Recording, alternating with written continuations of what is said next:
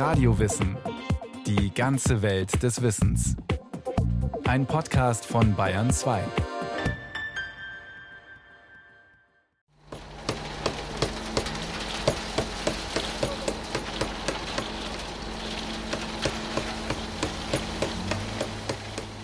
Wer die Sagrada Familia betritt, befindet sich inmitten einer Großbaustelle. Zementmischer rotieren, Baukräne schwenken durch die Luft, auf schwindelerregend hohen Gerüsten klettern Bauarbeiter herum. Zwischen aufgeschichteten Zementsäcken und Steinhaufen stiefeln Touristengruppen ihren fremden Führern hinterher, die versuchen, gegen den Krach anzuschreien und Erklärungen über das Genie von Antoni Gaudí zu geben. 150 Arbeiter führen täglich das Lebenswerk Gaudís nach dessen Bauplänen seiner aberwitzigen Vollendung entgegen.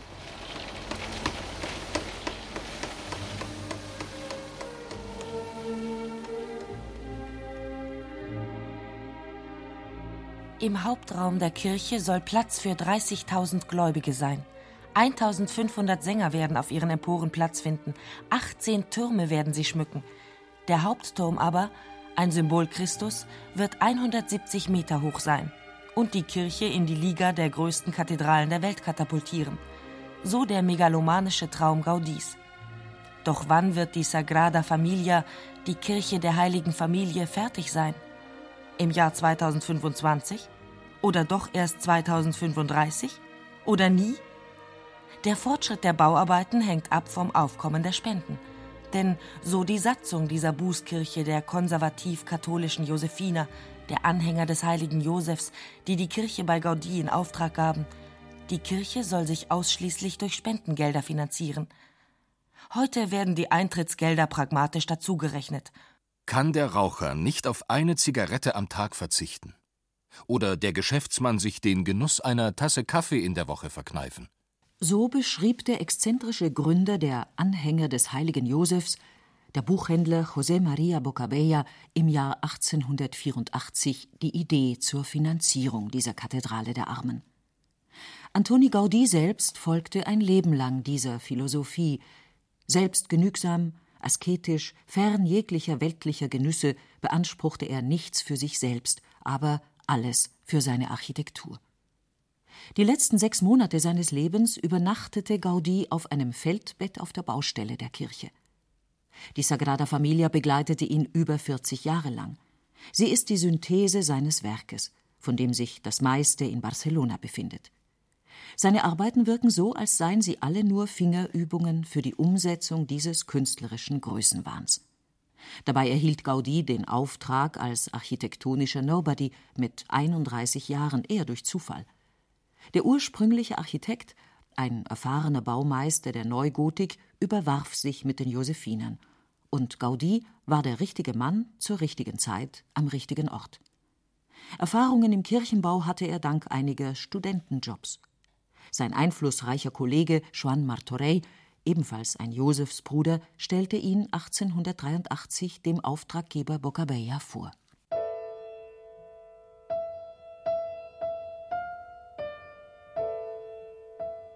Doch der romantische Gründungsmythos sagt es anders.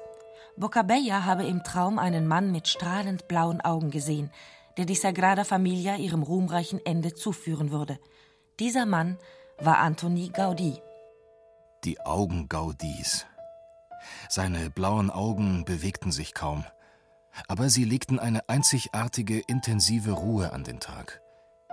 Das war keine Ruhe, die sich der Ekstase zuneigte oder der Blässe, sondern eine Ruhe voller Kraft, Leidenschaft und Leben.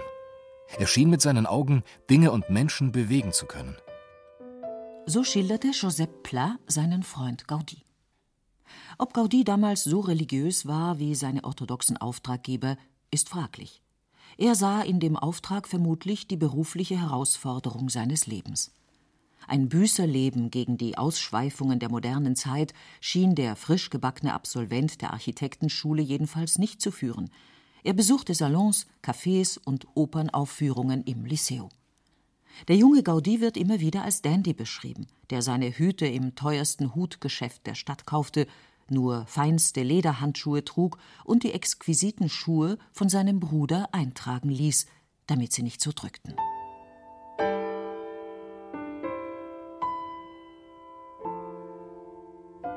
Eines der wenigen überhaupt existierenden Fotos zeigt Gaudi zu Beginn seiner Karriere. Der Sohn eines Kupferschmiedes lässt hier seine bescheidene Herkunft hinter sich und inszeniert sich als wohlhabender katalanischer Senior. Selbstbewusst blickt er in die Kamera. Würdevoll, in einem soliden dicken Wintermantel, mit einem Bart, den er mit einem modischen grauen Farbhauch versehen ließ. Als Gaudí die Architektenschule verließ, hatte er bereits den Ruf des Exzentrikers. Er sollte ein Friedhofsportal entwerfen. Doch er zeichnete den schmückenden Leichenwagen sehr viel sorgfältiger als das eigentliche Bauwerk, um dem Ganzen mehr Atmosphäre zu verleihen. Ein Verfahren, das der Architekt auch später anwenden sollte. Gaudí scheute davor zurück, exakte Baupläne zu zeichnen. Seine Skizzen gaben tatsächlich eher einen atmosphärischen als einen genauen technischen Eindruck wieder. Selbst auf dem Entwurf zur Sagrada Familia sieht man nur die geschwärzte Silhouette einer mit vielen Türmen verzierten Kirche. Als Gaudí das Abschlussexamen mit einer Gegenstimme bestand, verabschiedete ihn der Direktor der Architektenschule mit den Worten Meine Herren, wir befinden uns heute in Anwesenheit eines Genies oder eines Verrückten. Von ihm selbst gibt es kaum schriftliche Zeugnisse viele dagegen über ihn, häufig nur mündlich überliefert. Er muss ein Pedant gewesen sein, der sich um jedes Detail kümmerte. Gleich nach dem Studium entwarf Gaudí seinen eigenen Schreibtisch. In einer seiner wenigen Abhandlungen diskutierte er akribisch jedes Detail der Verzierungen. Was die kleinen Tiere betrifft, liegen ihre Qualitäten nicht in der Kraft und im Kampf. Die Insekten zum Beispiel die Schmetterlinge und die Bienen, wären gut angebracht an den mittleren Teilen. Die Reptilien passten gut zu den Seitenteilen, äh, ganz speziell die Drachen, Salamander, Eidechsen, äh, für die Mitte auch Libellen und die Languste. Der Nachteil liegt darin, dass die Platzierung etwas zu hoch ist für das in Frage stehende Objekt.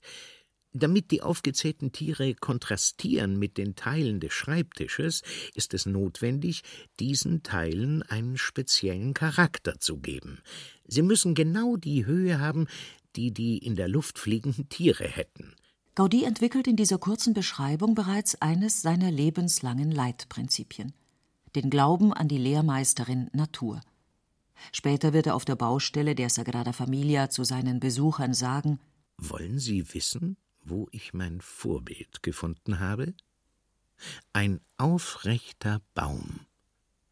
Er trägt seine Äste und diese die Zweige und diese die Blätter, und jeder einzelne Teil wächst harmonisch.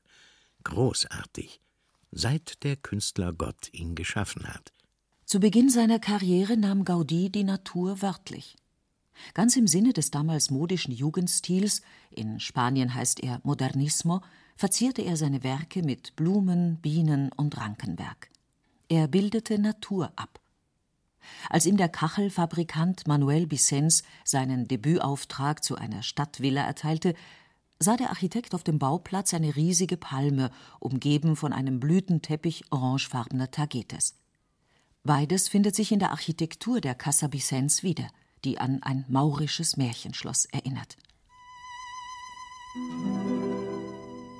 Gaudí dekorierte die Fassade mit bunten Kacheln, darunter auffällig viele mit orangefarbenem Tagetes-Motiv. Den Abschluss des Grundstücks bildet ein schmiedeeiserner Zaun, der mit dekorativen Palmblattornamenten verziert ist.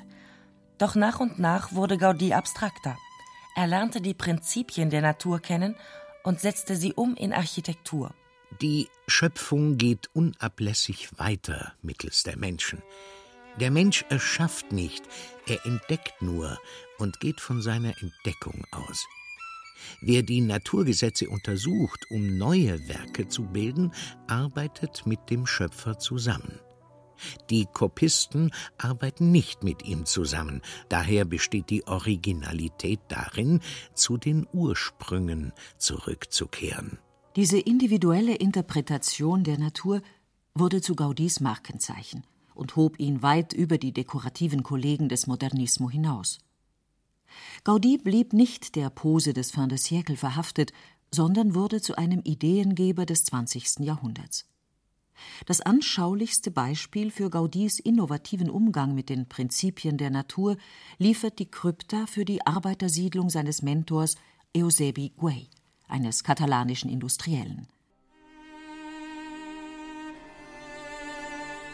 Auf den ersten Blick erscheint die Krypta wie eine urzeitliche Höhle aus Stein, die sich über breiten, archaisch wirkenden Säulen aus Ziegelsteinen erhebt. Diese Säulen stehen schräg nach außen geneigt. Eine steinerne Treppe führt wie ein Reptil in unregelmäßigen Windungen hinauf auf das Dach der Krypta. Sie ist um einen alten Pinienbaum herumgebaut, den Gaudí nicht fällen lassen wollte. Am spektakulärsten aber ist die Decke. Sie wölbt sich in einem Netz aus unregelmäßigen, parabolförmigen Bögen über den Innenraum, gestützt von schrägen, teils gemauerten, teils grob aus Stein gehauenen Säulen. Gaudí hasste Strebepfeiler für Gewölbe empfand sie als überflüssige Krücken. Er wollte vielmehr, dass Säulen und Bögen statisch so berechnet waren, dass sie die Decke alleine trugen. Gaudí konzipierte die Krypta nicht am Reißbrett, er machte dafür vielmehr ein naturwissenschaftliches Experiment. Der Architekt entwickelte ein Modell aus Schnüren, an die er kleine, mit Bleikugeln gefüllte Säckchen hängte. Man kann es heute im Museum der Sagrada Familia sehen. Die Gewichte an den Schnüren entsprachen genau den Belastungen, denen Säulen und Pfeiler seinen Berechnungen nach ausgesetzt waren. Gaudí brauchte dieses Modell nur zu fotografieren und das Foto auf den Kopf zu stellen. So erhielt er die Struktur seiner Architektur. Mit zwei Gewichten und einer Schnur erschafft man eine ganze Architektur. Zehn Jahre arbeitete Gaudí an der Krypta und machte sie zu seinem architektonischen Laboratorium. Im Säulenwald der Sagrada Familia setzte Gaudí seine dort gewonnenen Kenntnisse in die Praxis um. Diese zeitaufwendige Arbeitsweise konnte sich Gaudí nur leisten, weil er in Eusebi Güell einen Mäzen gefunden hatte, der ihn bedingungslos unterstützte. Güell erkannte Gaudís Genie und setzte ihn für diverse Projekte ein. Gaudí schuf neben der Krypta für Güells Arbeitersiedlung dessen Stadtpalast unweit der Rambla, seine Finca und ein gescheitertes Projekt, das Barcelona einen seiner schönsten Parks bescherte, den Park Güell.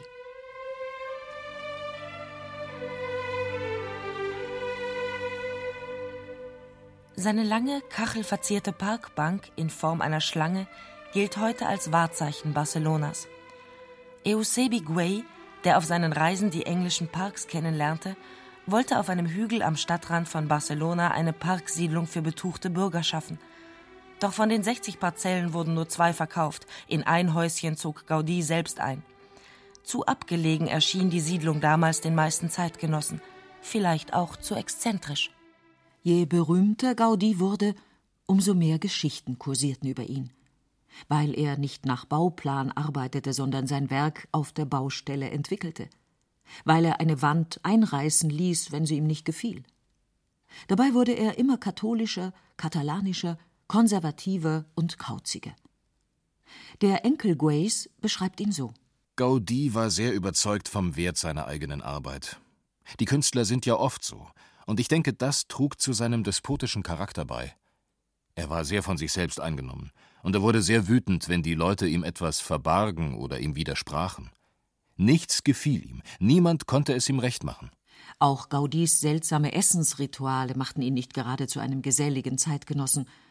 Als der radikale Vegetarier und Kneipanhänger den Auftrag erhielt, die Kathedrale von Mallorca umzubauen, war er im Hause des Bischofs untergebracht.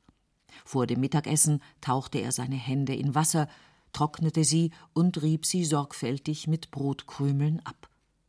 Seinem Freund und Bildhauer Matamala schilderte Gaudí nicht ohne Humor, wie er das gute Essen der Pfarrersköchin verschmähte.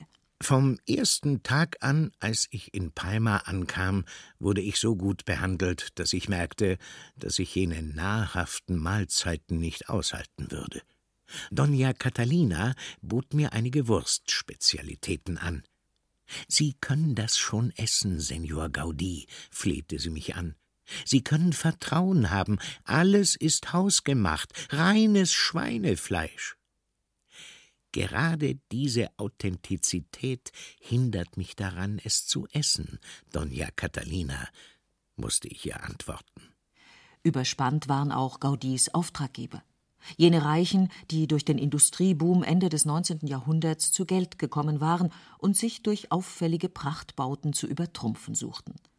Seni und Rauscher. Mit diesem Gegensatzpaar wird der katalanische Charakter immer wieder beschrieben. Übersetzt heißt es etwa gesunder Menschenverstand und Rausch.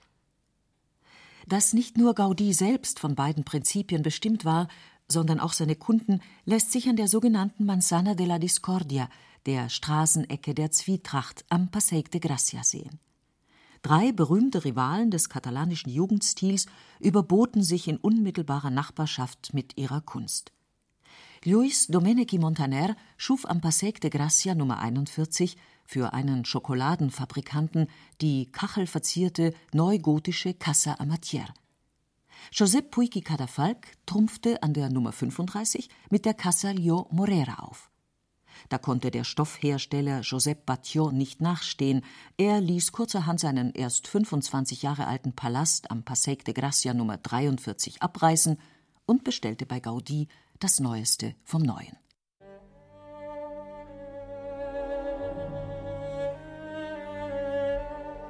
Die Casa Batlló ist kein Haus mehr, sondern eine Skulptur. Wie die weiche Haut eines Reptils spannt sich die gewellte, kachelverzierte Fassade über das Gebäude. Das Dach besteht aus einem gezackten Panzer, dem die Ziegel die Gestalt von Schuppen verleihen. Und die unregelmäßig ovalen Fenster der ersten Etage, die üblicherweise die Hausherren bewohnten, wirken wie ein Maul, das Knochen zermalmt. Die steinernen Säulen. Die Casa Batlló wurde als Anspielung auf den Drachen verstanden, den Kataloniens Nationalheiliger St. Jordi tötet. Katalanischer Nationalismus in Form von überspannter Architektur. Sein Werk ist eine Nachahmung des kosmischen Lebens. Die Leute müssen darin die Existenz mystischer Höhlenbewohner führen. Gaudí, der Wotan aus Barcelona. Mama, Mama, gibt es hier Erdbeben? Sie werden es mit ihren eigenen Augen sehen, staunen und sagen, ja, das hat ein Verrückter gemacht. Noch mehr Aufsehen erregte nur Gaudis Haus für Pere Milà, ein paar Meter weiter oben, wie die Zeitungsberichte von damals zeigen. Die Bürger Barcelonas fühlten sich durch dieses kühne Wohnhaus erinnert an einen Maulwurfshügel, eine futuristische Zeppelin-Garage oder einen Steinbruch. La Pedrera, so heißt das Haus noch heute. Gaudí schwang sich hier zum Schöpfer einer künstlichen Natur auf.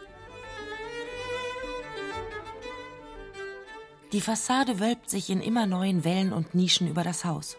Es entsteht der Eindruck eines fließenden Hauses, eines wellenumtosten Felsens. Auf der Dachterrasse konnten die Bewohner zwischen Kaminen, die als bizarre Ritter gestaltet waren, auf künstliche Berge spazieren. Im ganzen Haus gibt es keine gerade Linie. Als eine Bewohnerin Gaudí fragte, wo sie ihren Flügel hinstellen sollte, antwortete er: Warum lernen Sie nicht Geige?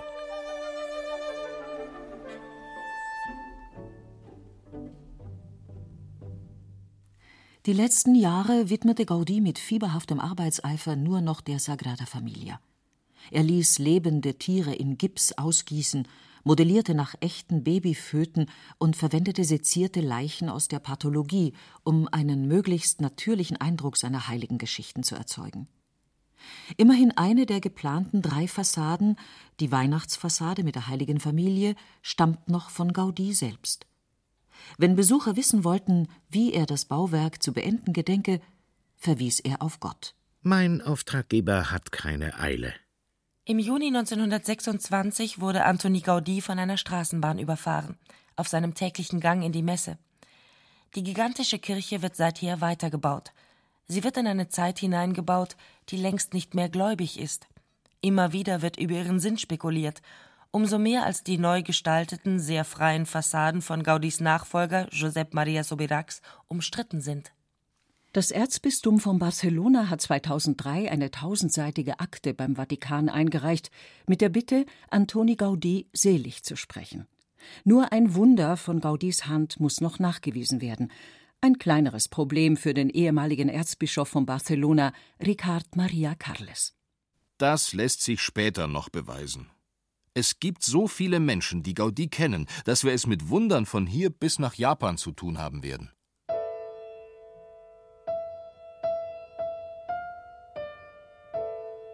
Doch war es wirklich Gaudis Frömmigkeit, die dieses Werk der Superlative entstehen ließ? Santiago Calatrava, der spanische Stararchitekt von heute, hat eine andere Erklärung für Gaudis architektonischen Wahn. Die Leute haben versucht, Gaudí mit Begriffen wie Naturfrömmigkeit, Freimaurerei, Buddhismus oder Atheismus zu verstehen. Ich glaube, dass er wirklich ein Mann war, der einer religiösen Idee diente. Aber dass der Gott, oder vielmehr die Göttin, die Gaudí verehrte, die Architektur selbst war.